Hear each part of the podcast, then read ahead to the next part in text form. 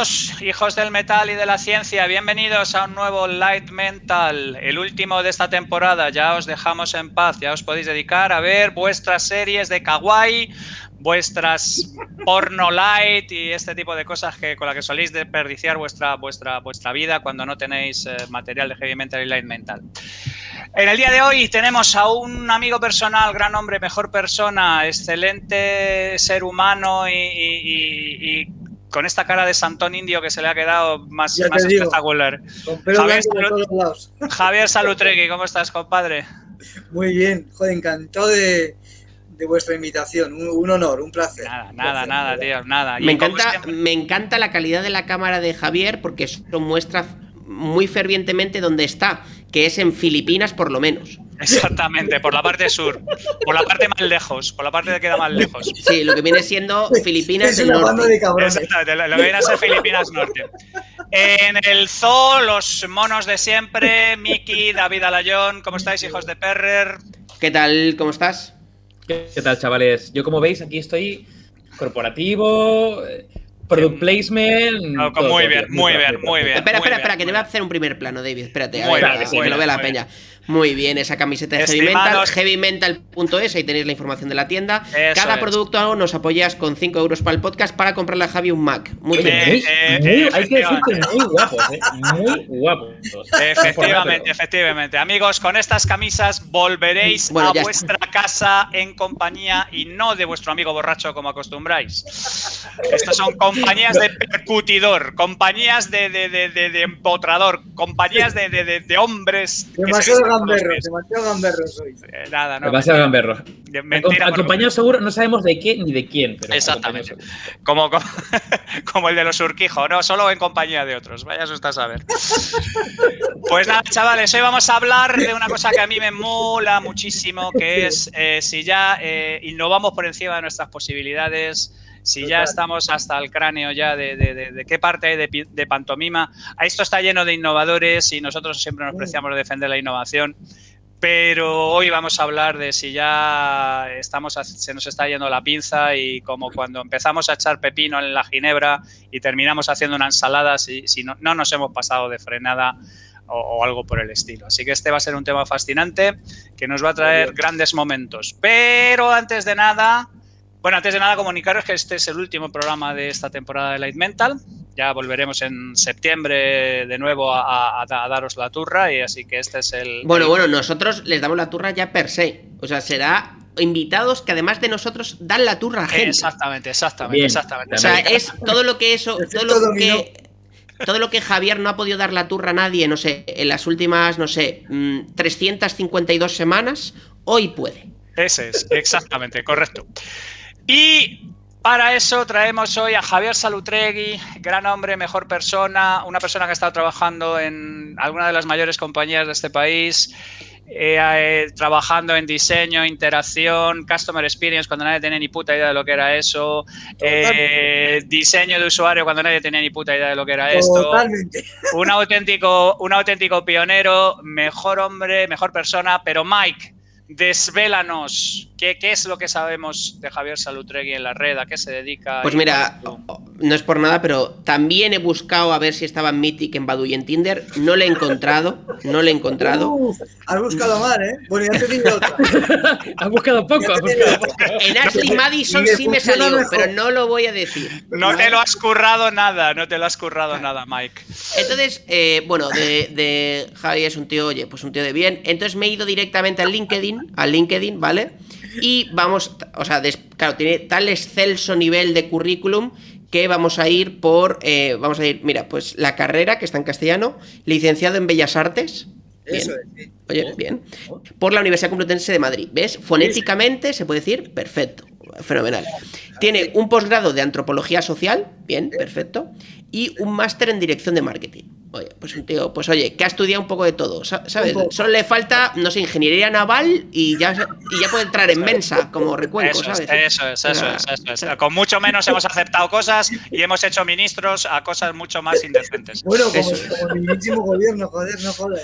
Y luego, además de ser profesor en alguna universidad y tal, los cargos que tiene son DIR creativo, símbolo así como de un virulé y No sé Customer Centric Solutions en Sí. Cristaliza. Fue, es, es desde hace no sé cuánto tiempo. Luego es CEO en Creativity 4 Busines. Eh, y luego es responsable área de experiencia de cliente CX mayúscula en Sí. Neuron Synaptics SL. Así Sí. que nada, Javi, bienvenido, tío. Nada, Eh, algo, algo que nos quieras contar tú de ti, o sea, ¿tú cómo te presentarías tú? ¿Qué marcha llevas? Pues, joder, vale, vale, vale. Esa es una pregunta guapa, ¿eh? Pues mira, mm, pues muy fácil, a ver, bueno, muy fácil, quiero decir. Eh, pues bastante, bastante poco. Bastante poco, quiero decir que al final no. Esto de los currículums y tal son, según tú lo quieras decir. Eh, a mí lo que realmente me, siempre me apasiona es estar con gente interesante, hacer cosas interesantes y de alguna manera mm, como descubrir nuevos nuevos yacimientos mm, en todos los sentidos. Mm, Y para eso no te enseñan, es un poco la vida que te va llevando a, a gente que conoces y a gente que te va abriendo caminos. Es básicamente eso. Y el mundo de la empresa, pues al final, pues no sé, me parece que es un poco así, es como una especie de minería, ¿no? De minería, no sabes dónde está, digamos, la beta del oro, por así decirlo, pero, pero a veces existe. Y son las personas. Y son las personas. Así que, pues, ahí ando. Antes estaba más perdido, ahora no sé, ya con pelo blanco y todo esto, pues ya estoy menos perdido, creo. No lo sé. pero, pero por ahí va, sin más. Bueno, como es tradición, eh, y para acabar tu presentación, eh, te vamos a hacer la pregunta que nos dejó el entrevistado anterior, ¿vale? Eh, que de- fue del, del heavy metal anterior, que nos dejó una pregunta que la verdad esperemos, bueno, no sé, a ver, a ver, a ver tú qué piensas, ¿vale? Wow. Básicamente eh, fue un heavy, un, perdón, un line mental sobre tecnología alienígena, ¿vale? Y eh, la pregunta que nos dejaron para ti es si crees en los extraterrestres. Sí. Hostia, sí me gusta. Vale, sí, sí, sí. ¿Quieres desarrollar o que nos jodan? No, que nos no, no, jodan. pero mira, eh, la verdad no es, es una cuestión matemática. Es una cuestión de probabilidad. Tampoco es para tanto. O sea, que decir, mm, bueno, aparte que puedo decir algo políticamente incorrecto o cómo va. Aquí- sí, claro. no, que este es un sitio serio y El aquí no, abogado, no, el no, abogado no. de Recuenco te defiende, no te preocupes, él tiene de barra libre. Voy a ¿Qué hacer clase un de preguntas son estas, por Dios? Primero porque la probabilidad es, obviamente es obvia, es decir, es una obviedad, es decir, por, por- por- por- por- por probabilidad mm, no somos los únicos. Y además, siendo los únicos, en este planeta, pregunto, ¿quién es el virus? ¿Quién es el virus? Pues vamos, creo que yo, yo sinceramente creo que sobramos en esta especie de planeta. ¿eh? Me parece que es una especie de, de disyuntiva bastante... O sea, ¿me estás diciendo que sí que crees en los extraterrestres porque tú te sientes un extraterrestre en este planeta? No, te estoy, yo te estoy diciendo que matemática, yo me, es decir, creo en extraterrestre porque matemáticamente me parece plausible, ¿vale? Y como ejemplo te digo además que hemos llegado aquí en este planeta casi por casualidad. Y si no es por casualidad, porque, porque la matemática nos dice que nuestra evolución ha sido una especie de correspondencias evolutivas que han sido, pues no sé cómo decirte, casi casualidades. Sí, creo en los extraterrestres, firmemente, pero no es una gilipollez, lo creo. Ok, pues nada, al final del capítulo dejarás tu pregunta para sí. el, para el que venga la siguiente, Ah, la y siguiente además, Mental. sí, sí, y además ya, ya me has dado una pauta, pues sé qué preguntar. O sea, perfecto.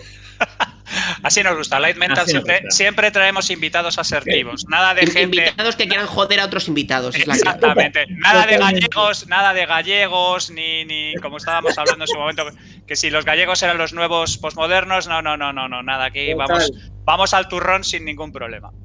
Vale, perfecto. Una cosa en la que es especialista Javier, y, y relacionado con el tema de, de- de hoy, porque claro, eh, gente como David, gente, o sea, cualquiera de nosotros tres trabaja de manera natural en, en temas de innovación. Yo desde que conozco a Javier Salutregui lleva trabajando en charcos nuevos. O sea, no nos podemos poner aquí a hablar en contra de la innovación porque es como ponernos a hablar en contra de nuestra madre o- o- o- o no, no se, hace, no se hacen estas cosas. Pero sí que de alguna manera hay, hay dos cosas que sobre las que sí me gustaría abrir fuego.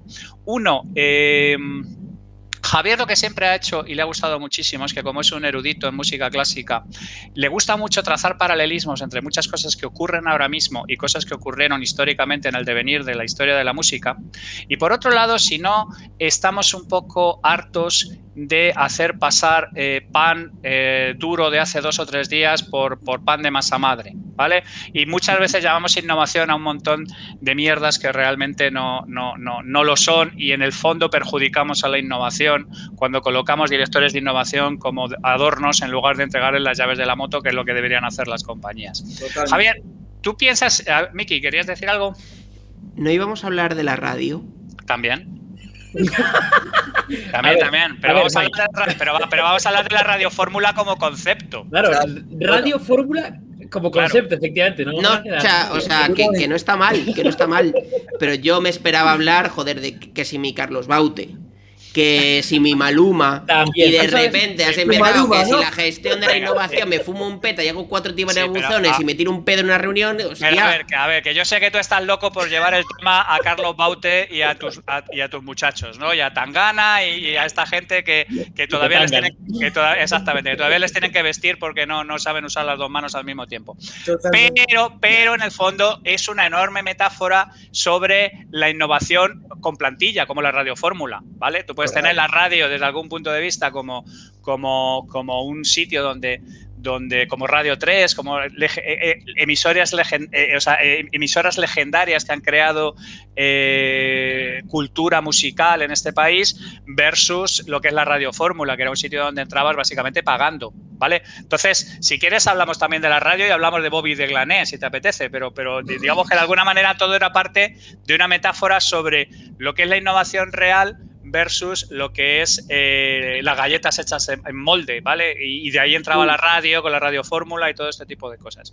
Mm. Pero vamos, eh, eh, Javi, ¿tú cómo, ¿tú cómo lo ves? O sea, ¿cuál es el, el proceso mental, digamos, de alguna manera que tú puedes recoger teniendo en cuenta la historia de la música y, este proceso a través del cual se ha innovado, porque es que, claro, pensamos que la música también es algo estático y que no ha sufrido innovación. Y ha habido gente que ha roto por completo los esquemas cuando aparecieron. Y que ahora mismo lo llamamos música clásica, pero que cuando aparecieron era otra cosa completamente loca. Totalmente loca, claro. Mira, yo tengo como tres referentes, ¿no? Para hablar un poco de esto de la innovación, de lo que significa en el siglo XXI. Uno es Bach, Johann Sebastian Bach. Eh, otro es Mozart y otro es Schoenberg y la cosa colateral que luego hablaremos que es la radiofórmula, ¿no? Pero es curioso porque, por ejemplo, Bach, ¿no? El, un hombre, digamos, que estuvo como Shakespeare, absolutamente olvidado, ¿no? Lo recuperó Mendelssohn allá a principios del siglo XIX, porque Johann Sebastian Bach y tal, ahora que es un hombre muy, fin, famoso y, quiero decir, es Bach, ¿no? Pues estuvo perdido durante muchísimos años, ¿no? Y lo recuperó, pues, lo recuperó Mendelssohn porque era, bueno, era un romántico, además, que no, no, parece, que fuera un estilo de música, que le fuera. Claro, nada, nada. Lo que pasa es que en, su. Digamos, eh, Mendelssohn, su padre era banquero, tenía una de las grandísimas bibliotecas de Hamburgo y, bueno, pues buscando en la biblioteca personal, en la biblioteca familiar, pues se le hay un libro y era La Pasión según San Mateo de Johann Sebastian Bach, ¿no? Y la estuve mirando y dijo, ¿qué es esto? ¿no? Total que le recuperó. Y luego, claro, investiga la historia y tal, y Johann Sebastian Bach le llama, por ejemplo, el anticristo de la música, porque rompió, digamos, lo que es el contrapunto, la especie de melodía contra melodía, y asentó, digamos, la, lo que es la armonía, ¿no? Que ha durado hasta, bueno, y sigue durando hasta ahora, ¿no? Pero el clave bien temperado y todo aquello. Claro, y en su momento, pues bueno, pues le llamaron de todo, ¿no? Porque, pero bueno, digamos que fue una evolución innovadora que se quedó casi en secretito, lo que pasa es que impactó muchísimo en, digamos, en el desarrollo de la música, pero fue un hombre absolutamente olvidado, ¿no? Le llamaban principalmente tres cosas. Johann, Sebastián, Bach. Que, que, por ejemplo, Sebastián, Johann Sebastián, Johann Sebastián eran dos de tres, efectivamente, no, no podía ser. Bueno, y espera, y tuvo 14 hijos, ¿eh? O sea que mal no trabajó el hombre, ¿eh? Bueno, eh, pero era tocador de órgano, era lo normal. Claro, efectivamente era normal. De hecho, él tenía su propia eh, orquesta. Así, pues, con 14 hijos, pues imagínate lo, que el tío hizo, ¿no? Y luego, bueno, pues luego ya el siguiente, por tenerlo así, ¿no? Pues Mozart, ¿no? Y tal. yo a Mozart le llamo el MacGyver de la música, porque el pobre hombre no tenía grandes recursos, ¿sabes? Tenía cuatro acordes de mierda, ¿sabes?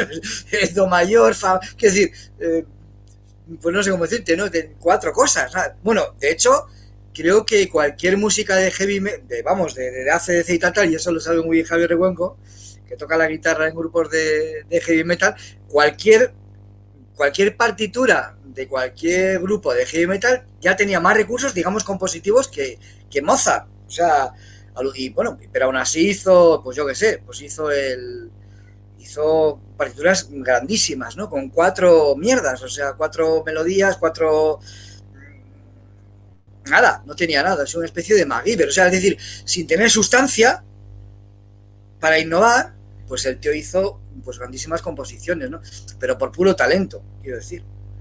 Y luego a lo que íbamos antes, por lo que hemos hablado de, de lo de la radio fórmula, era un poco por lo que os dije, ¿no? El otro día hablando para preparar el programa y tal, que era, digamos, pues Somber, ¿no? O sea, que llega al siglo XX y tal, y hay un señor que se le ocurre romper, pues desde Bach, lo que había hecho Bach, ¿no? Que es la, música tonal, ¿no? Es decir, eh, pues Do mayor, Re mayor, ¿no? Al final, pues para explicaros una cosa muy sencilla, pues Do mayor, pues bueno, tienes un eje como si fuera el Sol, ¿no? Que se llama Do, y el resto de, sonidos, pues giran alrededor de, esa, esa nota, ¿no? Eh, pues si es en re mayor, será re, es decir, al final hay una especie como de, de, matemática por debajo que te hace que cuando tú escuches una melodía y tal, pues digas, joder, cuando, si estando mayor, pues será el do, y tú descansas, y dices, joder, ah, se ha acabado, o no ha acabado, pero bueno, más o menos sigue, ¿no? Y este señor se le ocurrió romper con todo, que es una cosa brutal, de innovación, y yo me lo pregunto, o sea, lo llevo, digamos, a vosotros, ¿no?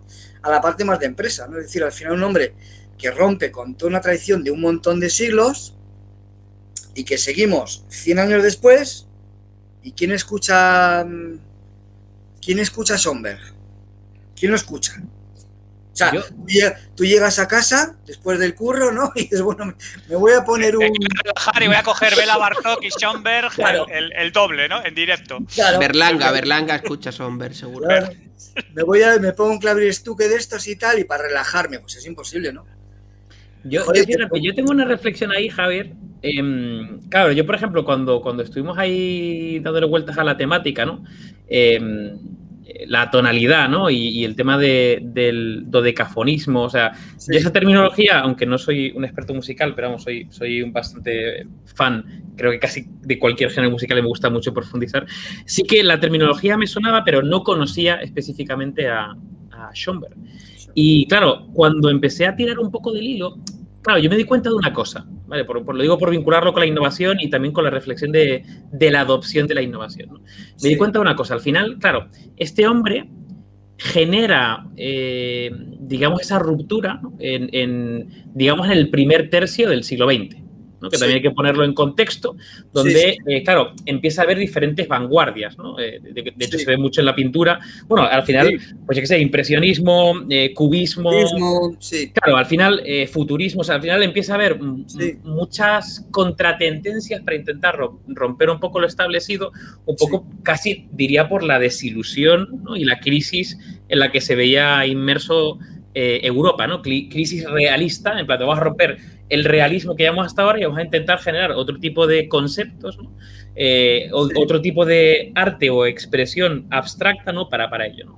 Claro, y aquí viene un poco la, la parte interesante, que es por qué eh, contratendencias ¿no? más vanguardistas eh, sí que llegaron a ser eh, no sé, asumidas ¿no? o, adoptadas, ¿no? por ejemplo, el mundo artístico visual, ¿no? y por qué eh, algo, una, esta contratendencia ¿no? de la, tonalidad no fue adoptada. ¿no? Y a mí me parece una, eh, yo eh, me puse a buscar y claro, al final yo tuve que tirar un poco del hilo y decir, ostras, la tonalidad como tal, ¿no? al igual que por ejemplo el cubismo o, o el impresionismo, al final fueron corrientes que sí que llegaron a un punto de equilibrio, de alguna forma, visual y estético, que rompía con lo establecido, pero, pero por ejemplo, yo la tonalidad como tal, o por lo menos con mi mente eh, europea, porque a lo mejor si te vas, yo qué sé, a otras eh, culturas, sí, sí, sí, efectivamente, puede ser que la, la, tonalidad sea diferente y adquiera otro tipo de, ¿no? de, de escalas y armonías, pero concretamente, en mi caso, salvo con la música atonal que he intentado eh, desde que estamos preparando el programa hasta ahora escuchar, salvo que lo lleves a escenas de terror máximo, ¿no? De tensión y de terror en películas, que a lo mejor. Pero claro, yo me. Y eso que me gusta la música progresiva, me gusta como todo tipo de. Pero me veo bastante incapaz eh, y, podemos reflexionar sobre el tema del gusto adquirido y la innovación y demás, incapaz.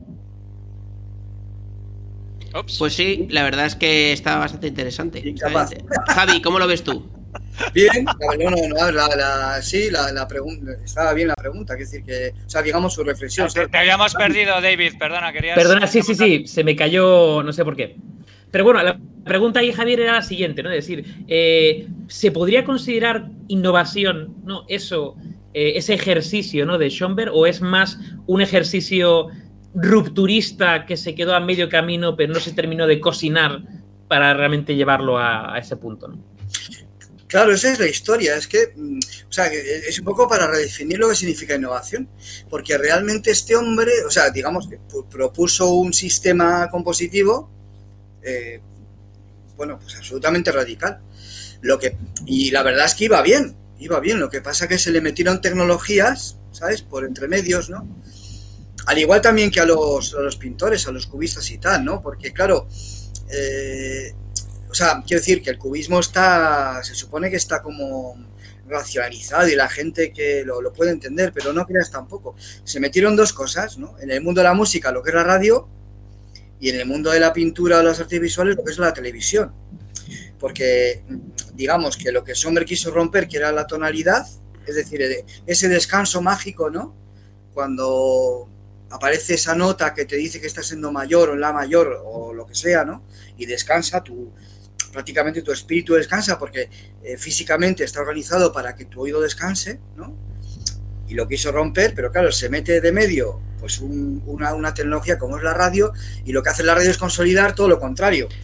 Pero ¿no os, parece, no, os parece que... Em, o sea, que quizá hay más estilos musicales que ha pasado eso. Por ejemplo, el impresionismo. El impresionismo, eh, todo el juego con los modos, con los tonos, eh, joder, hasta cierto punto, quizá en otras, en otro tipo de características, ¿no? pero hasta cierto punto también hizo una reinvención de ciertas cosas musicales, ¿no? Eh, y de ciertos, por ejemplo, el tempo, ¿no? Era mucho más oye, pues como más libre albedrío, pero no quiere decir que no me guste, ¿no? Y como una forma adicional de, explicar. O, es, a ver, es muy obvio, pero llevándolo un poco a la pintura pasa un poco lo mismo. Es tú te acercas, ves un manchurrón, tú te alejas, ves algo chulo, ¿no? Eh, con las obras casi todas pasa algo parecido, ¿no? DBC, oye, tú escuchas algo, un, y esta mierda, y escuchas un poco toda la composición y das una escucha o varias escuchadas, empiezas a entender un poco eh, el fin último de la obra, ¿no?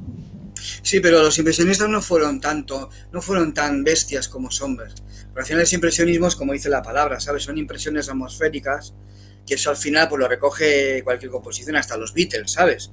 Pero Somber lo rompió todo, ¿no? Y además pensando que iba a hacer una especie como de, no sé, como última fase de la música y tal. Era el pocholo, ¿no? De la música. Sí, pero claro, lo que no contaba es que se apareciera la radio años después, no estamos hablando de 1915, 16. Aparece la radio casi casi enseguida, le mete músicas que el, público puede degustar y claro, pues el público al final dice, joder, no me pongas este mondrongo tan bestia porque a mí lo que me gusta es esto, con lo cual al final, o sea, como metáfora de alguna manera, ¿no?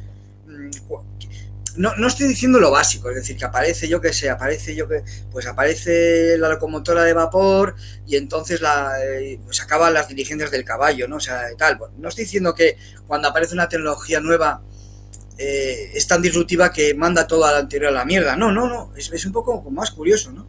Porque tú propones una cosa brutal, que estamos en el siglo XXI y todavía no se ha consolidado y sencillamente no se consolida porque aparece una tecnología ¿vale?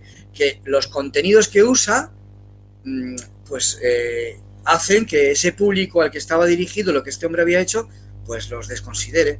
Y estéticamente la gente ahora mismo está menos preparada para escuchar la música de Somber, estamos en el 2021, que fíjate en 1915. ¿sabes? Mira que nos pregunta Joan Sabater en el chat, eh, te pregunta Javier, si tú crees que buscan la esencia. ¿Tú crees que Sommer buscaba la, la, esencia? Sí, absolutamente. De hecho, yo no soy científico, ¿eh? Y vosotros sois, ¿vale? Eh, es como la ciencia básica. No sé, es algo así, ¿sabes? Es ciencia básica. Luego viene otro. Que, no está aplicada, luego viene otro y la aplica, pero digamos que de alguna manera lo, que trabaja es con los principios fundamentales que rigen todo. O sea, que quizá lo que ha faltado, lo que falta ¿no? para, para esa adopción es, es, que haya una mayor aplicación, ¿no? De alguna forma.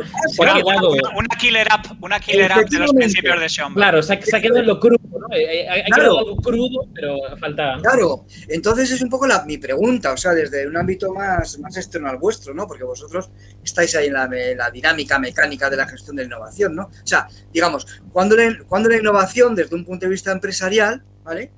Porque claro, si tú metes, si tú metes innovación en una empresa, cada vez que metas un, pues una especie de, no sé cómo deciros, de, de estrato, ya te vas varios años por delante, ¿no? Entonces, ¿cómo, ¿cómo es esa gestión? Es decir, yo voy a innovar, pero si me paso de frenada, pues igual me voy al 2080, con lo cual es pues muy, muy poco productivo. No sé cómo decirte. Van a hacer, es un producto que van a hacer con una demanda de aquí a 80 años, ¿no? Que es lo que le pasa a este hombre, que estamos en el 2021 y todavía no se ha demandado, ¿no?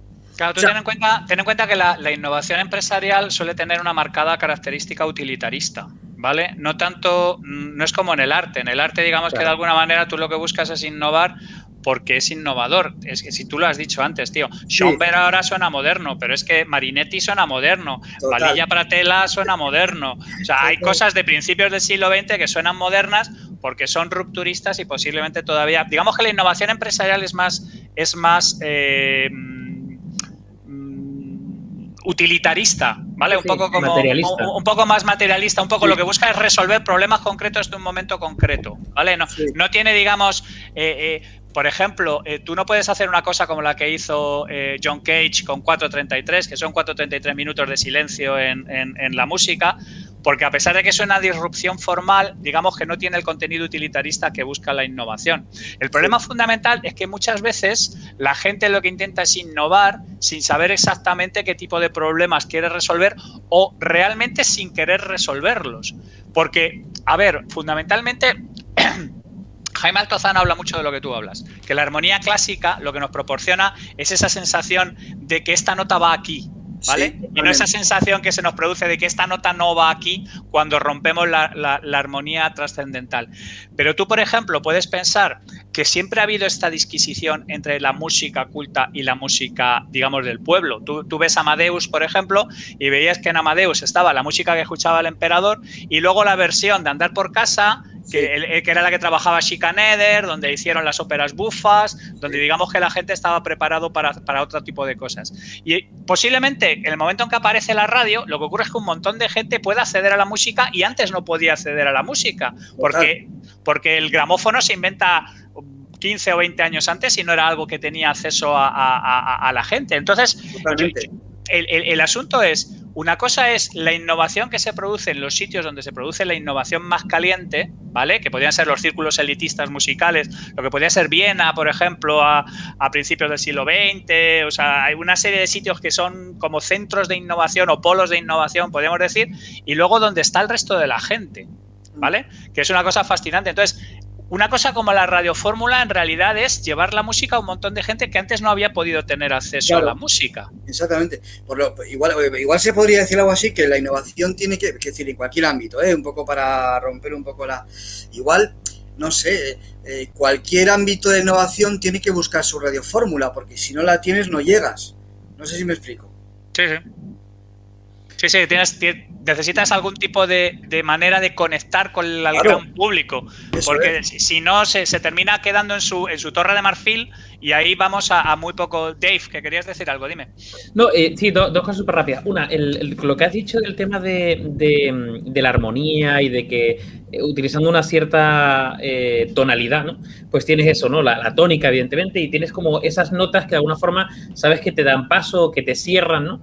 Pues hay, hay una charla de TED súper, vamos, que a mí me, parece fascinante, de Benjamin Sander, que que es maravillosa porque va, interpretando ¿no? diferentes obras y dice, esto es como ir en un viaje y entonces te va narrando ¿no? lo, que, lo que dice.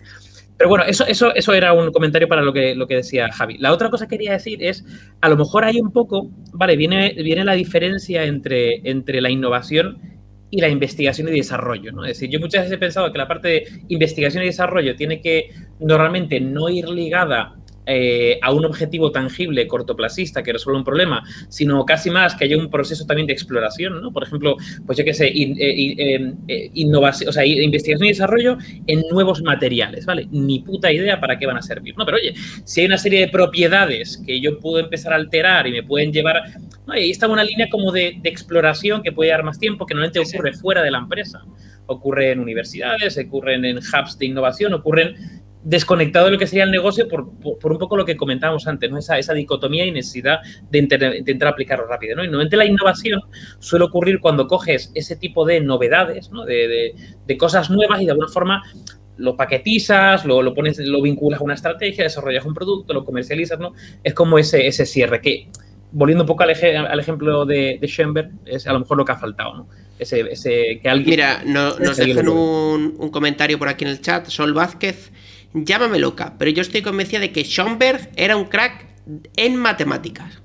¿Vosotros creéis que hay una... Esto es algo muy, muy eh, hablado, ¿no? Muy discutido. Lo es, lo es. si los músicos son grandes matemáticos encubiertos. Sí, sí, sí. Mira, por ejemplo, o sea, eh, a ver, mira, eh, fíjate, Schoenberg realmente va hacia atrás. Lo que hace es recuperar a Johann Sebastian Bach, que se va a las fugas, la, fuga es un, una forma... Lo del Alcatraz, ¿no? Lo del Alcatraz.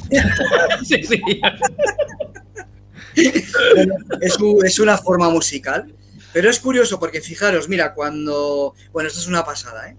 Cuando se digitaliza eh, la biblioteca del Congreso norteamericano, cuando, digo digitalizar no, no, no, no OCR, sino digitalizar de verdad para jugar con los contenidos, ¿no? No, no ponerlo en PDF, ¿no? Entonces, eh, claro, empiezan a estudiar las fugas de Bach y todas tienen una especie de patrón matemático eh, que se asemeja, bueno, pues al número de Fibonacci, este famoso y tal, tal, ¿no? De hecho, por ejemplo, las fugas que tienen como tres partes, ¿no? La parte primera, la exposición de los temas, desarrollo y final, si les daba la vuelta, se comportan igual. Que es una cosa que matemáticamente es una pasada, pero claro, por otro lado, hay otra gente que dice, claro, hombre, pero es que era un hombre que tenía que trabajar mucho, porque trabajaba para la iglesia de su pueblo y tal, y había pues entierros, eh, bautizos, las, misas de todos los domingos y tal, tenía que trabajar tanto que se cuenta y se dice que él hizo su, su propio patrón matemático para hallar una eficiencia en el trabajo. Es decir, oye, hoy hago una fuga o una composición, le doy la vuelta y ya funciona otra vez. Pero no, es decir, era un matemático mm, casi, casi por, por pues por, por, ¿cómo deciros? Mm, no, no por estudiar, sino por, por, por intuición. ¿Sabes? Que, es que hay, es que está todo, yo lo que quiero decir es que está todo unido realmente, todas las, todas las, las, artes y las sabidurías y las matemáticas, las ingenierías, yo creo que está todo unido. No sé, pero bueno, nos estamos yendo del tema. No, no, es que la, la, la, la música es matemática pura. Cualquiera de vosotros que haya leído Godel Scherbach eh, ve que, que, es exactamente así. libro complejo donde los haya. No, no, no, no, pero a ver, pero a ver, mira, es que había, había una pregunta muy buena por ahí de Joan Sabater que decía que si Miles Davis fue radio fórmula para el jazz. Y, a, mí me, a mí me gustaría hablar en, concreto de esos pioneros que son capaces, son capaces de coger un concepto abstruso, llevarlo al público pero sin prostituirse por el camino, porque eso es muy complicado. Z Tangana, os reís de mí, pero eh, Z Tangana lo está consiguiendo. Eh, seguro, eh, seguro. a ver, a ver, Z Tangana está, consiguiendo que, que, dude de su nacimiento legítimo, como es tu caso también. Pero, pero volvemos a lo mismo. esta gente que es capaz, no, no, no, Weather Report, por ejemplo, también con lo mismo, con la parte del jazz. esta gente que es capaz de traer conceptos muy elevados, bajarlos abajo sin prostituirse ¿no? Pues como puede ser el caso de Miles Davis, y hacerse, digamos, de alguna manera mainstream, pero sin prostituirse, a mí me parecen, me, parecen fascinantes. Charlie Parker, eh, eh, eh, o sea, hay, un montón de gente que es capaz de traer conceptos complejísimos, complejísimos, y bajarlos al suelo, y, joder, Beethoven, que yo esto te lo he oído a ti hablar 400 veces, Salu, que, que claro, nos quedamos con el ta ta ta ta. Dice, sí, una polla como un como una olla. no, no, claro, exactamente. Es un tío complejísimo, es un tío muy de su época, un auténtico revolucionario, un tío que, se caga en toda la convención a vida y por haber, y al mismo tiempo es, ha sido capaz de ser popular. A mí estas cosas me fascinan. Claro, pero fíjate, yo, eh, Becu, hablando al hilo de lo que estaba diciendo David, que yo creo que va a poner la cosa, es decir, cuando algo, o sea, vamos a ver, la, o sea, el I más D y todo esto, eso se entiende, ¿vale? Pero digamos, cuando estás en una empresa y tal y te pagan, digamos, pues para hacer una estrategia de innovación, ¿no? Cuando tú coges un Miles Davis o un Beethoven y tal, y eso lo conviertes en innovación pura y dura. Aunque, aunque te llamen chalao al principio, ¿no? Es decir, ¿cómo, cómo, cómo, cómo haces ese ecosistema, ¿no? Que es un poco lo que yo, joder, no sé, hay un montón de empresas que realmente lo están haciendo mal. Te metes en el corte inglés, ¿cuánto le queda al corte inglés? Pues no sé, dos, dos telediarios, ¿sabes? No encuentran el hilo de tal. Eh, Nokia, a tomar por. Es decir, que hay un montón de empresas que, joder, no, no encuentran ese hilo, que casi es un hilo filosófico. es decir, me da igual las metodologías, metodologías Lean, metodología, lo que quieras. Pero al final es una especie de filosofía casi de un espíritu mental que va un poquito más allá, ¿no? De, de atreverte con lo que pueda parecer una barbaridad y que algún tiempo lo bajes. Pero Somber, bueno, Somber lo hizo mal, vale, o se, o se pasó de frenada, o apareció la radio, no tengo que tenía, tenía, un nombre porco marketingiano, tío. Sí, efectivamente. si, se hubiera, o sea, si se hubiera llamado Tangana, lo hubiera petado, aunque fuera su. No, pero se podía haber llamado. Joder, es que además Song, ya llamarse Song para música me parece maravilloso. y luego ya, ya, ya para inventar Ikea, ¿no? O sea, tenía más un nombre para, para, ser un, un, mueble de Ikea que para ser músico, ¿no? No le acompañaba el nombre. Hay, hay otra, hay reflexión con esto que también es el tema del, del, momento, ¿no? Es decir, ¿qué hubiera pasado si Schoenberg hubiera nacido, hubiese hecho esto, mm, no sé, ahora mismo, ¿no? ¿Qué, hubiera pasado, ¿no? Porque el tema del, del momento también es importante, ¿no? Es decir, porque la adopción tiene que ver muchas veces con llegar, ¿no? Por ejemplo, hemos sacado el tema de Nokia, porque hablamos mucho de Nokia por, por, por, el sonado final, ¿no? Compra de Microsoft y demás, ¿no? Pero Nokia fue eh, la primera empresa de móviles que introdujo los navegadores web en el móvil. Antes, mucho antes de que se popularizaran, ¿no? Pero claro, ¿eso sirvió para algo? Pues, pues probablemente a lo mejor no. ¿Por qué? Porque llegaron demasiado pronto, ¿no? Y, y quien se encobió la tostada probablemente fue Apple porque lo hizo, aunque fue, ¿no? Ahí está el, ¿no? el, el, second mouse, ¿no? El quien se ha robado mi queso, el segundo ratón que llega, pum, y se llega un poco el éxito por el aprendizaje, ¿no? Pero claro, por ejemplo, en Schomberg, ¿qué hubiera pasado si hubiera nacido ahora? Joder, ahí, buenísima pregunta. Pero ¿sabes lo que, te ¿sabes lo que pienso? ¿Qué? Que mm, hubiera llegado demasiado pronto todavía, fíjate. Qué bueno, o sea, ¿sigues, sigues pensando que hubiese llegado demasiado pronto? Absolutamente. Y es una pasada, ¿sabes? Es decir, lo que hizo él, yo creo que es una pasada, me parece brutal, ¿no? Pero no, o sea, se va demasiado de, la demanda del público. O sea, es una pasada, te da la llave del, del, ¿sabes? Del paraíso y la gente le dice, mira, no, de momento no. A mí me parece una barbaridad. Y seguramente habrá un montón de modelos de empresa de, que tienen unas tecnologías de la hostia y tal. Y no, pues oye, no. Y, puedes decir, joder, una algoritmia que flipas, una inteligencia artificial. Pues no, Puede ser, puede ser. Yo coincido con Javi que aquí lo que falta es una killer app, ¿no? O sea, digamos que, y por seguir el tema del, jazz, ¿no? Al final un Miles Davis o, un, o, Chet Baker o estos son, son la killer app del jazz, ¿no? Pues hace falta una killer app. Luego está la pregunta, alguien, mencionaba, alguien mencionaba por ahí en el chat si ahora mismo te llevas Kind of Blue a una discográfica, si no te dice que, se, vaya usted, a la mierda y me traiga un disco como el de Tangana, como el de Tangana, que es el que mola. No, que lo habrán, que lo habrán dicho.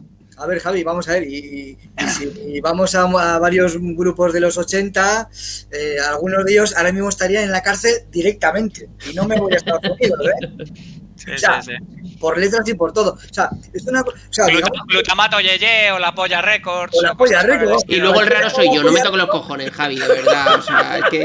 No, vamos a, vamos a zanjar este Oye, Vamos a, ver, vamos a zanjar. No, no, no, no, no, espera, espera, vamos a zanjar este tema de una vez por todas. Le han tocado los huevos a Recu. Me está viendo mi padre a ver qué vas a decir de él, ¿eh? Los dos, que te estén viendo los dos ahora mismo, me da igual. Mike, haz un put. Ahora tienes tus putos cinco minutos para defender por qué tenemos que escuchar al puto Tangana. Y si no nos convences ahora, no vuelves a abrir la puta boca en las tres temporadas siguientes. Cinco minutos tienes, venga. Vale, a ver, básicamente, Z Tangana tiene una cosa que ha conseguido que yo creo que está muy guay. Y es llevar la música underground, ¿vale? No hablo del. eh, no hablo del latineo, ¿vale? Hablo del underground, al mainstream, ¿vale? Había otro tipo de personas en España que ya habían conseguido eh, hacer cosas así, no tan mainstream seguramente, ¿vale? Pero él lo que ha hecho es llevarse toda la escena underground española, eh, me da igual que sea underground flamenca, underground latina, underground rapera, ¿vale? Distintos tipos de ecosistema underground eh, y de un tío que lo que le preocupa es que la melodía pegue, que la melodía no sé qué, o sea, no es un tío, y yo lo he visto en varias entrevistas en YouTube que os recomiendo ver, que sea la típica estrellita comercial. De hecho, Javi, por eso cuando yo creo de verdad que tú dices que es muy comercial, creo de verdad, ¿eh? Te lo juro, creo que estás totalmente equivocado. Eh, de hecho, si te ves el Tiny Concert de Z Tangana, en, eh, o sea, ahí ya te demuestra mucho cómo es el tío, que realmente es muy del detalle. E- Es la Rosalía en tío. Es del detalle, de la producción, de hasta el último detalle musical, de le voy a meter una caja que haga no sé qué y a la vez dos guitarras porque quiero que una melodía vaya por aquí y la otra haga por allá. Entonces, yo creo que es un tío que ha conseguido, eh, pese a que tiene ese hilo pues de mm, mundo muy muy comercial, de que de verdad toca diferentes géneros muy relacionados con el underground y con la escena un poco poco conocida para llevarlo, quizá con el toque latino, porque es lo que está pegando ahora, ¿vale? Pero no solo hacia un mundo más, eh, más mainstream, ¿vale? Y luego es un tío pues que está consiguiendo hacer colaboraciones rescatando incluso viejas glorias. Ha hecho colaboración con Calamaro, con el de Ketama, con el de no sé qué, o sea, se está Drexler, trayendo... es. Sí, está, se está trayendo hacia afuera gente que él históricamente a lo mejor cree que no han tenido la repercusión mainstream que podían haber tenido por su calidez o su calidad musical y está intentando traérselos, ¿no? Y dárseles visibilidad. Y de verdad yo, Javi, te recomiendo, eh, yo sé que no te gusta el tío, pero te recomiendo que escuches el disco porque o incluso el Tiny Concert de este de, de NPR, que joder, NPR es que El Tiny- Tiny Desk. es- perdón, Tiny Desk. Eh, ¿A cuánta gente española le ha hecho uno de estos? Que yo sepa ninguno. Solo hizo unos mexicanos que eran dos tíos que tocaban la guitarra en sinfónico y no cantaban. Eh, no hay ningún músico español que lo tenga. Y joder, NPR en Estados Unidos es la emisora de música de referencia y de verdad merece la pena verlo, tío, porque es...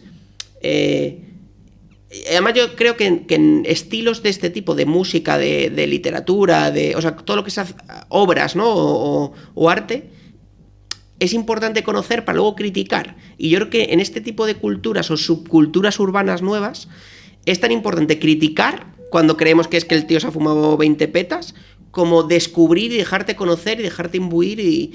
A mí no me gusta el reggaetón. No me gusta. Pero reconozco que lo escucho porque para tener una opinión de qué estilos son los que están llevándose, joder, prefiero conocerlos, ¿sabes? Me pasa igual con el heavy metal. Hostia, hay estilos de heavy metal pues muy sinfónico que no me encantan y el gutural me flipa. Pero hay que escuchar de todo, ¿sabes? Un poco para tener también una opinión. Yo, fijaros, yo hago una confesión ahora, eh, porque Miki ha dicho el tema de Zetangara. De hecho, mira, podemos hacer una confesión cada uno, también Javi y, el otro Javi, los dos Javis, eh, de artista comercial, ¿vale? Que creáis, a lo mejor no, no está súper fundada, pero a lo mejor sí, que tiene, digamos, una base compleja musical, ¿vale? Y decía, hostia, no sé muy bien por qué ha funcionado. Pues fíjate, mi fenómeno, últimamente llevo como dos años escuchando bastante, y probablemente sea la artista pues, quizá más escuchada del mundo mainstream. ¿eh? No, no digo de un grupo, no. La artista más escuchada del mundo ahora mismo probablemente sea Billie Eilish. Bueno, pues específicamente Billie Eilish me parece que tiene, no ella, porque ella hace una composición a lo mejor eh, de la parte más de voz, y, pero realmente ahí está su hermano que es Phineas y bueno, ahora tienen como productores de la hostia, ¿no? Eh, por detrás. Pero joder, me parece que tiene un nivel de complejidad musicalmente hablando y de composición, las canciones espectacular. De hecho, yo me he tragado los vídeos de Phineas haciendo la composición de las 140 pistas para meterle todo tipo de arreglos. Además, aparte que es un, obse- un obseso de- del nivel de calidad de audio. Pero no solamente eso, sino que si tú escuchas la letra o ves los vídeos, ninguno respeta ninguna puta radiofórmula. O sea, tú ves los vídeos y dices, ¿quién, quién coño se.? Es decir, eh, que, o sea, rompe literalmente la fórmula de los cuartos principales, la fórmula del MIT, de, de MIT, sin te joder, del MTV, de, o sea, rompe todas las putas fórmulas musicales y es la artista más escuchada. Pero es que hasta rompe el estereotipo, vamos a decir, corporal de moda, es decir, rompe todos los estereotipos y de alguna forma se ha convertido en la artista más escuchada del mundo. Mira, eh, solo como un segundo, Javi, un segundo, como apunte por si os gusta el tema de las. Eh, apunte cultura, por si os gusta el tema de la. Eh, de las revisiones musicales de todo tipo de músicas. Hay un canal en YouTube muy conocido que tiene casi 3 millones de seguidores, es un canal muy fuerte, de un tío que es productor y músico español, y el canal se llama Soundtrack, ¿vale? Con, con eh, es, un músico, es, un músico, sevillano que, hace un montón de interpretaciones de cosas. Es, muy crack, el tío empezó haciendo sobre todo temas de heavy metal, ¿vale? De construcciones de pistas y tal. Es muy metalero. Pero el tío eh, se ha metido a hacer de todo, desde Freddie Mercury y tal, y lo, lo, que más, lo que chulo que tiene, de hecho, ahora últimamente pues, se ha metido con Nati Peluso, con Dualipa, con Billy Ellis, o sea, y el tío tiene una cosa muy muy guapa, y es que es lo que dice justo David, se para pista a pista y va haciendo análisis, oye, del bombo no sé qué, del bajo no sé cuánto, es la guitarra 1, la guitarra 2, este giro del... Y luego hay momentos que son brutales de Freddie Mercury, la canción no sé qué, solo la voz o solo la voz y el bajo, o solo la voz y, el, y la caja de la batería. Y entonces tú te das cuenta del nivel de complejidad de algunas, en general, ¿no? De algunas canciones que es la hostia. es que Freddie Mercury es, era sobrenatural. Eh, tenía oído perfecto. Tú oyes las pistas de limpias limpias de, de, The Night of the Opera y, alucinas pepinos. Por intentar recuperar un poco, Javi, al hilo de todo lo que estamos, de todo lo que estamos eh, hablando. ¿Tú crees en, ese eh, porque claro, el, chat ya está diciendo que vale ya de, vale ya de mariconas, vale ya de mariconas, vale ya de, vale ya de vale ya de mierdas. Este, este, este fenómeno, este fenómeno que hay, eh, por poner un ejemplo como, como Metallica, por ejemplo, que se convierten en, también en, un grupo de, de, masas sin respetar ninguna de las reglas clásicas de. ¿Tú, tú históricamente, Javi, ¿tú cómo ves el hecho de que haya habido gente que hayan sido outliers, que haya sido gente que no ha respetado las reglas del tiempo, pero a pesar de eso ha conectado con la gente y ha sido capaz de, pasar a la historia de la música? Porque claro, yo el problema que tengo con Billie Eilish me le gusta mucho a mi hija y eso es un tema inquietante, porque quiere decir que la tipa debe ser más retorcida con sacacorchos. Pero, pero, mi, pero mi, pregunta con Tangana es si Tangana dentro de 20 años la gente se acordará de él o venderán las camisetas como los de One Direction ahora mismo, ¿no? A un euro en, el mercado de los encartes en, Barcelona. Entonces, eh, el tema es, el tema es eh, Javi, ¿tú cómo lo ves? ¿Tú, ¿Tú crees que ha habido gente que ha triunfado con la gente a lo largo de la historia de la música, a pesar de ir en contra de, las reglas establecidas en cada momento? A ver, todos los que han triunfado han roto las reglas de su momento y las han pasado putas, básicamente. sí, eso me eh, suena, me suena, me suena. Esa novela, he leído ya la novela esa. Mozart, al Mozart le dieron por el fly, pero vamos, varias veces. Primero porque eran juegas. ¿Sabes? Se lo que ganaba en tal, en, en, en, en tres horas. un, poquillo, un poquillo... Juergas, claro. Juergas, vamos a ver. Mozart, por ejemplo, lo del Carpe Diem fue, lo inventó él, básicamente, ¿sabes? O sea, el Beethoven, cuando muere Haydn, Joseph Haydn, que era un compositor y tal, tal, el Beethoven se presentó borracho como una cuba a su entierro destrozó su ataúd. Le dijo maestro, es decir, son gente que ya le dieron de hostias, pero a todos, pero a todos. El Suber, el pobre Dios, el Suber, que era un, era un buenista, tan buenista, tan buenista, que se va de juerga, y disculpar, de putas, con un amigo suyo, y se coge la sífilis, es decir, no sé cómo decirte, son una, especie de personajes que fueron así toda su puñetera vida. Todo rompieron todo. Se bebieron todo. Hicieron, de, no sé qué decir, la, pregunta es al revés, Javi. ¿A quién conoces tú que haya ido de bueno, ¿sabes? y ya, haya hecho algún tipo de innovación. Sí, sí, bueno, a ver, vale, los Beatles, venga, va, te lo compro, venga, los Beatles, ¿vale? No, Pero- no, bueno, yo, yo es que a, Bueno, los los Beatles, Beatles- a, a los Beatles los odio con furia sarracena. O sea, es una cosa que no hay Pero joder, los. Beatles, los Beatles que fueron muy los innovadores en esa época, por el amor de Dios. Los Beatles son muy innovadores en la época. En sí, esa eh. época, madre mía, aquí. Sí, bueno, claro, si lo comparas No con, yo qué sé, con, con- Vamos a ver, los Beatles tienen una armonía y una melodía y un ritmo que son anteriores a Mozart. Otra cosa es que en el contexto, pues bueno. Claro, pero nadie había hecho esa. Es decir, eh, un, un- A ver, no sé, a lo mejor están los Rollings, que están ahí, co- con- coetáneos contemporáneos, que están ahí, que cogieron las, las canciones y, y, Joder, pero ¿quién coño había conseguido ese tipo de. Ya no digo Nadie. la- las armonías, nadie. o sea, fueron Nadie, pioneros eso. nadie. No, sí es la historia que te digo, o sea, vamos a ver, por, que pasas de Y luego frenada, Revo- Revolver, tío. Claro. El disco de Revolver es como, voy a Claro. dar una vuelta al mundo, cojo estilos musicales de Vega, tío. los- Antonio. Vega, Antonio Vega, la chica de la ye- de la chica de cómo era Eh, La ella baila sola. la chica de ayer, la chica. Mecano. Sí, sí, Mecano. sí, Oye, Rebeca oye, con duro de pelar, ojo. eh. Eh, eso es, eso es. Eh, ¿Sabes? aeronaves Que, bueno, federales. Claro, es que a veces igual no hace falta pasarse de frenada de innovación para llegar y, y montar. Ahí es lo que quería Hostia. yo. Ah, Y pues igual no hace falta constantemente, o sea, es decir, igual innovación disruptiva está genial, pero también otro tipo de innovaciones yo- yo- yo- radicales, yo tal. creo que los Beatles era innovación incremental, Incremental, li- liviana, en el tiempo correcto y en el sitio correcto. Totalmente. También, también hay yo os dejo una pregunta, ¿vale? os dejo una pregunta. Eh, la, la música es cultura, ¿vale? Yo creo que eso todo lo tiene claro. Entonces, el gusto por la cultura o por cierto tipo de música es bastante subjetivo, ¿vale? Teniendo eso en cuenta, ¿vosotros creéis que es fácil decir qué es bueno y qué es malo, teniendo en cuenta que debería ser muy subjetivo? Es decir, ¿vosotros creéis que la categorización de buena y mala música es sencillo? Salud, empieza tú, que luego le doy yo en las ver, tobillas. ¿Sabes lo que pasa? Que yo creo que bueno y malo en este, en, o sea, en este contexto no, no aplica, ¿sabes? Porque, por En ejemplo. cualquier contexto, diría yo, ¿eh? ¿Eh? O sea, bueno y malo, yo creo que bueno y malo en cualquier contexto es abrir un melón de unas dimensiones. Exacto, exactamente. Menos si habla Javier Recuenco de Zetangana, que es malísimo.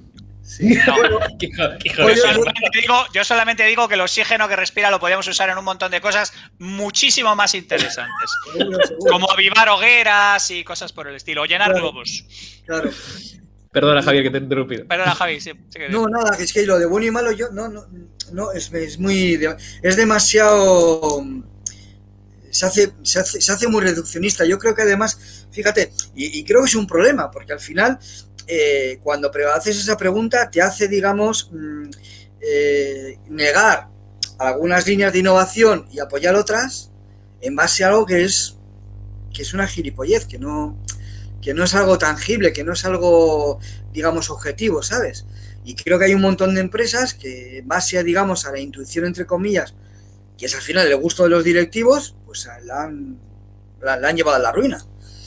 Por, por precisamente por, por esa pregunta, ¿sabes? Por, por, por, eso, ¿no? Es, es bonito, es feo, es malo, es bueno.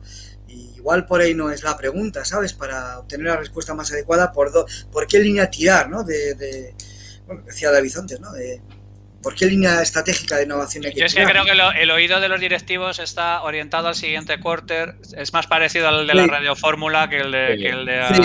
Sí, al, al de esto. No, pero hay, hay- hay un paper que yo creo, no sé si he mencionado en algún heavy mental. eh, hay un paper de Harvard que dice básicamente que en botellas de vino de más de 20 pavos, eh, eh, la, la mayor parte de las características diferenciales son subjetivas. Correcto. totalmente. O- sea, Muy bueno, muy bueno, muy bueno. Entonces, es- ese sale en un libro que se llama Boost, eh, la ciencia de- del alcohol y cosas por el Hostia, estilo. eso lo tienes que compartir. Pero Sí, sí, sí, no, no, lo, lo- lo paso, lo paso, lo paso por ahí. Eh, y, y el asunto es, el asunto es, y la pregunta de Miki tiene mu- mucha mala baba y está muy bien, y está muy bien Sí, tirada, que es, que es decir, oye, eh, tú puedes decir que Tangana es bueno o malo de una manera objetiva. No, yo puedo decir que me dice más o me dice menos. Pero cuando ya has llegado a un cierto nivel de musicalidad, una cosa que aprendes según eres músico, porque claro, eh, Javi es, es un musicazo, yo soy un rascatripas, pero según vas penetrando en la música, te vas dando cuenta de que hay, eh, de que te apetece oír más música, ¿vale? Sí. Yo por, yo, por ejemplo, por ejemplo, y lo he mencionado a lo mejor en alguna ocasión, yo a Mecano siempre me ha caído como una patada en la boca. A mí también, Pero- y, ahora, no. Claro, pero, pero exactamente, pero a mí entonces... Pero la primera vez que te regaló un disco de Mecano, Chus Di Feliatio, creador de Mago de Oz, Eso es otra historia que otro día contará, que, que no me lo regaló, me lo prestó y se lo rompí y le tuve que comprar uno nuevo. Eso es otra historia también fascinante. Pero claro, a mí, a mí, a mí, el, el- el guitarra y el bajista con el que estaba tocando en aquel momento me dijeron, pero tú has oído el disco. Y yo dije, bueno, oye, claro que lo he oído. eh, oye, me quedé subnormal, escúchalo. Y claro, te lo pones ahí, macho, y es que está Tino Di Geraldo, Sí. está lo mejor de cada casa, está Sergio del Castillo en la batería, está la polla, unos musicazos de sesión que lo flipas. Y, y muy buen compuesto, ¿eh? Y muy si, buena no, no, no, no, no, ¿eh? exactamente. Y entonces, y entonces te, da- te das cuenta que la, la Sí. música trasciende joder, tenían, un poco. tuvieron a Hans Zimmer en los teclados, joder. Hans Antes Zimmer de que fuera, teclado, antes de que fuera el puto amo del universo, era el teclista de las giras. Que tú dices, Efectivamente. su puta madre. Por ejemplo, a mí me pasa lo mismo. Los hombres G los he odiado con furia punitiva toda mi puta vida. No ha habido grupo que he odiado con más fervor. Cada vez que veo una puta entrevista de David Summers, digo, coño, me cago en la puta. Este tío, qué majo es. No me, Sí, puedo, sí, sí, sí, no me puedo cagar en No, él. no, No me espera, puedo... qué majo y qué profundo. Y tío, qué profundo, efectivamente, Qué efectivamente. profundo. Y qué cosa tan interesante dice, me cago en su puta Total. madre. Vale, ya, habéis- cuenta? ya habéis confesado vuestros grupos, Mecano. Claro, no, no, no, no, no, no, No, no, no, no. pues- Pero ahí, ahí voy, o sea, ahí voy, que es que son cosas que hay una carga subjetiva Claro. tan brutal en todo este Claro, tipo de joder. cosas y tú te proyectas en la música que le dices a los demás que escuchas y en tus filias y en tus fobias. Sí, y entonces, claro, además, es, es, es- es muy difícil acercarse a, a- a- un tema con, con- los oídos limpios y, Mira. y el, y el corazón puro. Claro, ahora por ejemplo, bueno, Rosalía ya es un icono de tal, ¿no? Yo la escuché a Rosalía hace como cinco años así en el Reina Sofía, que hacía, porque había en, en la sala de Guernica de Picasso, pues hacían allí conciertitos y tal, al teatro no le conocía a nadie. Joder, una, bueno, era como una especie de flamenquito suave y tal, y el guitarrista, bueno, ya Rosalía no la sigo mucho, pero bueno, me acuerdo de la tema. Y el guitarrista era un tío, es un, inglés o americano, que obviamente la guitarra la tocaba flamenco como yo toco pues flamenco, obviamente, ¿no? Ni puta idea. Vaya movida se montó. Este tío no sabe ni puta idea de flamenco, que hace esta gitana, coño, que no es gitana, ¿sabes? Que es una de que es una poligonera de Barcelona. Será hija de puta, ¿sabes? ¿Qué hace tocando flamenco? Y yo decía, joder, pues a mí, me, coño, pues a mí me ha gustado, ¿sabes? Sí, sí, decirlo, ¿no? Hostia, con un montón de prejuicios y tal. Al pobre hombre, al guitarrista, que era para decirle, oye, al final era como para, porque le pusieron a parir. Qué manera de tocar flamenco, porque al final, además invito a la gente, si, si nos está escuchando y tal, que se pongan, eh, no recuerdo muy bien, pero si ponen Rosalía, eh, Guernica, Reina Sofía, sale el vídeo, ¿no? Y claro, al final es el tipo que toca la guitarra, pero en plan, pues casi, casi mecano, ¿sabes? Pim, pum, pum, pam, pam, y la tía más o menos haciendo flamenco, ¿no? Pues eso, una pasada. Allí le, le pusieron a parir, casi le, le, le- le pegan, de- salimos allí eh, desde el Reina Bueno, Sofía. pero es que esto es, esto es clásico de la innovación. O sea, hay otra, hay otra anécdota clásica que es el disco de Camarón de la leyenda del tiempo, que Bueno, ahora todo el mundo, total, total, ahora total. todo el mundo lo escucha y, y se, Sí, sí, y sí. se, y se hace pis y, y resulta que no vendió una puta mierda. Una mierda. Y, una y los mierda. gitanos compraban el libro, el disco y lo devolvían, diciendo, ¿por qué es esta puta mierda? Y cuando vendieron, no sé si 10.000 o 15.000 copias, el, el- el propio Camarón le decía, le decía al productor, oye, el próximo disco de, de- de- de palmas y gui- guitarritas, ¿eh? O sea, no me jodas con esta historia y tal. O sea, el destino natural de la innovación, como tú has dicho muy bien, es de, de natural comerse una mierda. Una mierda, tío. La innovación de verdad, de la innovación de verdad. Sí, sí, sí. Mira, tú acuérdate hace mucho tiempo, eh, lo- ¿te acuerdas los de, ¿cómo era? ¿20? ¿Cómo era? ¿20? ¿Cómo era aquello? Sí, La, la red social aquella para chavalitos. sí, sí, que los conocimos tú y yo. Que Sí, cuando, sí. Cuando de, de 10 en 10 seguidores iban de copas. sí, sí, sí, sí. Cuando entraban dos iban de copas, sí, sí. Yo estaba, hablaba con. Hablaba con, con Ícaro Moyano, que era entonces el representante, eh, el, el de comunicación, y me contaba eso, de cuando entraban dos tíos iban de copas, Iban de efectivamente. copas, tío. Sí, sí, no, sí, esto es así, esto es Ese así, es el esto es nivel, así. ese es el nivel, tío. Y sobre Esto todo es así. imagínate. Entonces, un poco, un poco, un poco también por intentar, por intentar resumir, yo, yo tengo la sensación de que es complicado, es complicado saber cuándo algo va a perdurar en el tiempo o cuándo algo va a ser un tema que va a salir, va a tener un cierto éxito y luego va a, irse al, hoyo. ¿Vosotros qué creéis que caracterizan las obras atemporales, esta gente que trasciende a, la época en la que vive y al momento en que se consume. Y lo mismo me pasa con la innovación. ¿Qué, qué, características tiene una innovación exitosa, atemporal y que se recuerda como caso de éxito eh, décadas después? Salud, ¿tú cómo lo ves? Uf, vaya pregunta, tío. No, no, no, a mí, me encanta, me encanta, mira, eh, perdona, eh, me, encanta me encanta como Recuenco dice, bueno, vamos a resumir y lanza la pregunta que abre el mayor melón de todo el puto programa. ese es el, nivel. Absolutamente. light mental sin una patada en el tórax para rematar, venga. 10 segundos antes. hay que decirlo en 30 segundos, ¿eh? Efectivamente. Venga, venga, venga, rápido, rapidito. Quiero ver esos cerebros funcionar. Venga, venga. Pues mira, yo me metí a la piscina. Yo, ¿sabéis lo que creo? aparte de, bueno, no sé si hay que tener formación, no formación, estar montado, es decir, en, irse a, no sé, ¿no? Eh, yo qué sé, ¿no? Eh, cursos de, design thinking o de metodologías, no sé. Ya estamos hablando de mierdas en inglés, fonético, joder. Totalmente. Bueno, lo que creo yo es que, de verdad, ¿eh? Y no lo sé expresar, pero tienes que tener un sexto sentido. Y no me digáis cómo se adquiere, ni puta idea pero tienes que tener un sexto sentido. Algo que te dice que tu intuición te dice que va para allá. Y es una putada. Es una putada. Porque es muy escaso, ¿sabes? De hecho, hay un montón de empresas que se la están, joder, no sé, pero no que hablar tanto del corte inglés, pero es que lo veo tan claro. Coño, además acaban de comprar. ¿A, quién se le ha ocurrido que compren a Capravo? ¿Sabes? no, han comprado a Sánchez Romero. Yo creo que es que se quieren quiere, posicionar en la parte gourmet, pero claro, tienen 90.000 empleados, no sé si hay tanto negocio para. ¿Sabes lo que te digo? Es una cosa, tío, no sé. pero bueno, no lo sé. No sé, yo creo que es algo más de. ¿Sabes? Creo que es talento. Creo que es talento. En serio. Eso es como. ¿Cómo lo ves? Sí. Pues a ver, yo. Sí, perdón. Javi, termina. No, no, es que he cortado salud. Ah, no, no, Yo, mira, yo tenía un profesor en Bellas Artes que este, mm, claro, porque en Bellas Artes íbamos ahí todos y tenías que ser artistas, entonces cada cual iba vestido a su manera, o sea, tenías que ser artista antes de nada, ¿no? Y parecerlo, ¿no? Y parecerlo. cada, cual iba, cada cual iba más raro, ¿no? Y este tío lo dijo, dice, mira, vamos a ver, me da igual cómo vengáis vestidos, artista, ¿se es o no se es? Da igual que os licenciéis o que os doctoréis. O se es o no se es. Punto. Y yo creo que esto es algo así, de verdad, ¿eh? Es una estupidez igual lo que estoy diciendo, pero me parece que hay algo de eso. Hay algo de eso, tío.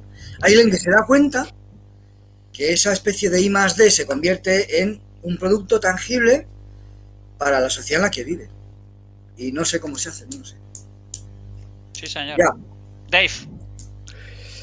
Pues a ver, yo, eh, contestando a la pregunta de aplicado a la innovación, a la música, a lo que sea, ¿no? Pero, pero ¿cómo, qué, ¿cuáles son aquellas cosas que perduran ¿no? en el tiempo o, qué es lo que hace que sea algo sea memorable? Pues yo, yo diría que de alguna forma, y me lanzo también a la piscina, diría que solo hay dos fórmulas para ello, ¿no?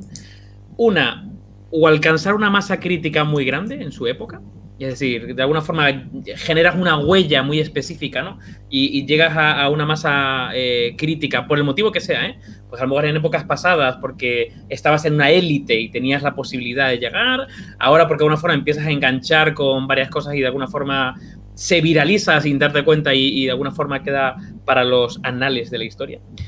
La otra fórmula es que de alguna, de alguna manera eh, alguien te rescate.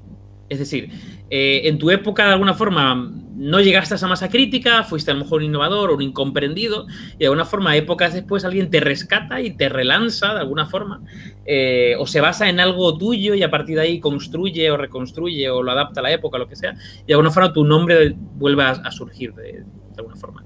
Eh, a partir de ahí, todos los estratos que hay por debajo, ¿cuál es la fórmula? No tengo ni puta idea. Pero yo creo que la clave es, de alguna forma, llegar o conectar con una masa crítica antes o después para, para que de alguna forma mantengan tu memoria, ¿no? O mantengan ese recuerdo. Mike. ¿Cuál era la pregunta? Eh, Gracias por contestar. Tres tristes, tigres comían trigo en un trigal. ¿Por qué, ¿Por qué piensas tú que Tangana va a perdurar más allá de los cinco años que le doy? Porque le sale del corazón. Hostias. Hostia. Porque, no, porque, no, a ver, yo no, lo, yo no digo de Tangana. No, no, no, dejadme que me explique, déjame que me explique. Puedes sustituir Tangana por Heavy Mental si quieres. También, también. Heavy Mental o sea, yo creo que hay algo en general que toda la gente que perdura tiene, ¿no? Y es que consigue una conexión emocional con la gente que le sigue. De algún tipo. Me da igual el que sea. Aspiración, eh, empatía, eh, no sé, que lo ves como un padre, que lo ves como un hijo, que lo ves, no sé, lo que sea, ¿no? Y yo creo que esa es una parte muy importante de ciertos músicos, el conseguir que haya una química emocional eh, entre las personas y el público o la gente que le sigue o que le escucha, de alguna manera, sea la que sea porque yo creo que aquí todos también conocemos el efecto fan, ¿no? Y el efecto fan es esa química llevada al extremo. Eh, pero bueno, yo aquí hablo en genérico, ¿no? No solo del efecto fan. Y yo creo que las personas que consiguen contactar, da igual el tipo de arte que hagas, de esa manera que generas una emoción en alguien, esa persona va a sentir esa emoción y se va a acordar toda la vida. Eh, sea una o sea diez millones. Que posiblemente fue el problema de Schomberg, ¿no? Que como mucho conectaba con la nevera o algo por el estilo. No era realmente alguien que, pudiera conectar. No, pero esta es una reflexión muy potente. Esta es una reflexión muy potente. Esta es, es, verdad, es verdad, tienes razón. Una reflexión muy potente. Compramos. Mike, venga, oración, despedida y cierre. Eh, vamos a ver, Javier. Eres el último de la primera temporada Light Mental, de la segunda de Heavy Mental, pero bueno, de los Light Mental. Entonces, ¿Qué pregunta te gustaría dejarle al primer invitado de la segunda temporada de Light Mental, que será el capítulo 9, que vendrá en septiembre? ¿Qué pregunta te gustaría dejarle para joderle sus tres primeros minutos? Eso es. Para que piense que qué cojones ha hecho para venir aquí. ¿Por qué? ¿Cuánto nos queda? Como humanidad, ¿cuánto nos queda? Hostia, buenísima. Maravilloso. ¿Cuánto nos queda como humanidad? ¿Cuánto nos queda como humanidad? O sea, es que de verdad necesitamos una empresa de marihuana que empiece a patrocinar los capítulos. Efectivamente. Amigos, si usted tiene un negocio basado en el cannabis, este es su podcast. Claro. Pero Elon, Musk, Elon Musk también puede patrocinar. entre los millonarios que se están saliendo del, espacio, qué decir, de, la atmósfera. Y luego, no, no sé si sabéis, eh, tengo un montón de amigos que me dicen, no, este virus no es el último no va a ser el último. Y digo, joder, pues dentro de cinco años, no sé, está todo Hombre, es que en cinco años llega el 6G, entonces claro, hay que tocar renovar. y vamos a dar fritos, ¿no? No, pero en serio, en serio, ¿cuánto nos queda? Porque esto, esto tiene mala pinta, joder. Me parece, me parece un preguntón. ¿Cuánto nos queda como humanidad? Me queda clarísimo. Claro, Además, eso conecta, eso conecta con los extraterrestres también, ¿por qué no? Claro, sí, sí. La teoría de que todas las civilizaciones se autodestruyen. y, la, paradoja de Fermi. Todo no, no, no, pero yo ahí le voy a echar un cable a, Recuenco. Si a esta humanidad le gusta Zetangana, nos queda poco. Hostia. Claro, pero, pero es que podría haber sido, podría haber sido peor la pregunta. No podría haber, o sea, podría haber sido ya no eh, cuánto nos queda, sino ¿tú crees que la humanidad se creó o nació. Y ahí ya tocas tanta mierda eh, que si la iglesia, la ciencia, la evolución, el darwinismo, o sea... Deja que plantee su pregunta. Esa es, exactamente. Luego soy yo el cabro melones de última hora. amigos, amigos, amigos, Javier, gracias tío por venir. Ha sido un auténtico placer, nos lo hemos pasado como perras.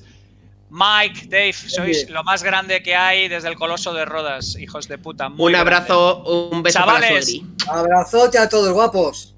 Metal y ciencia y hasta la próxima temporada, chavales. Un saludo.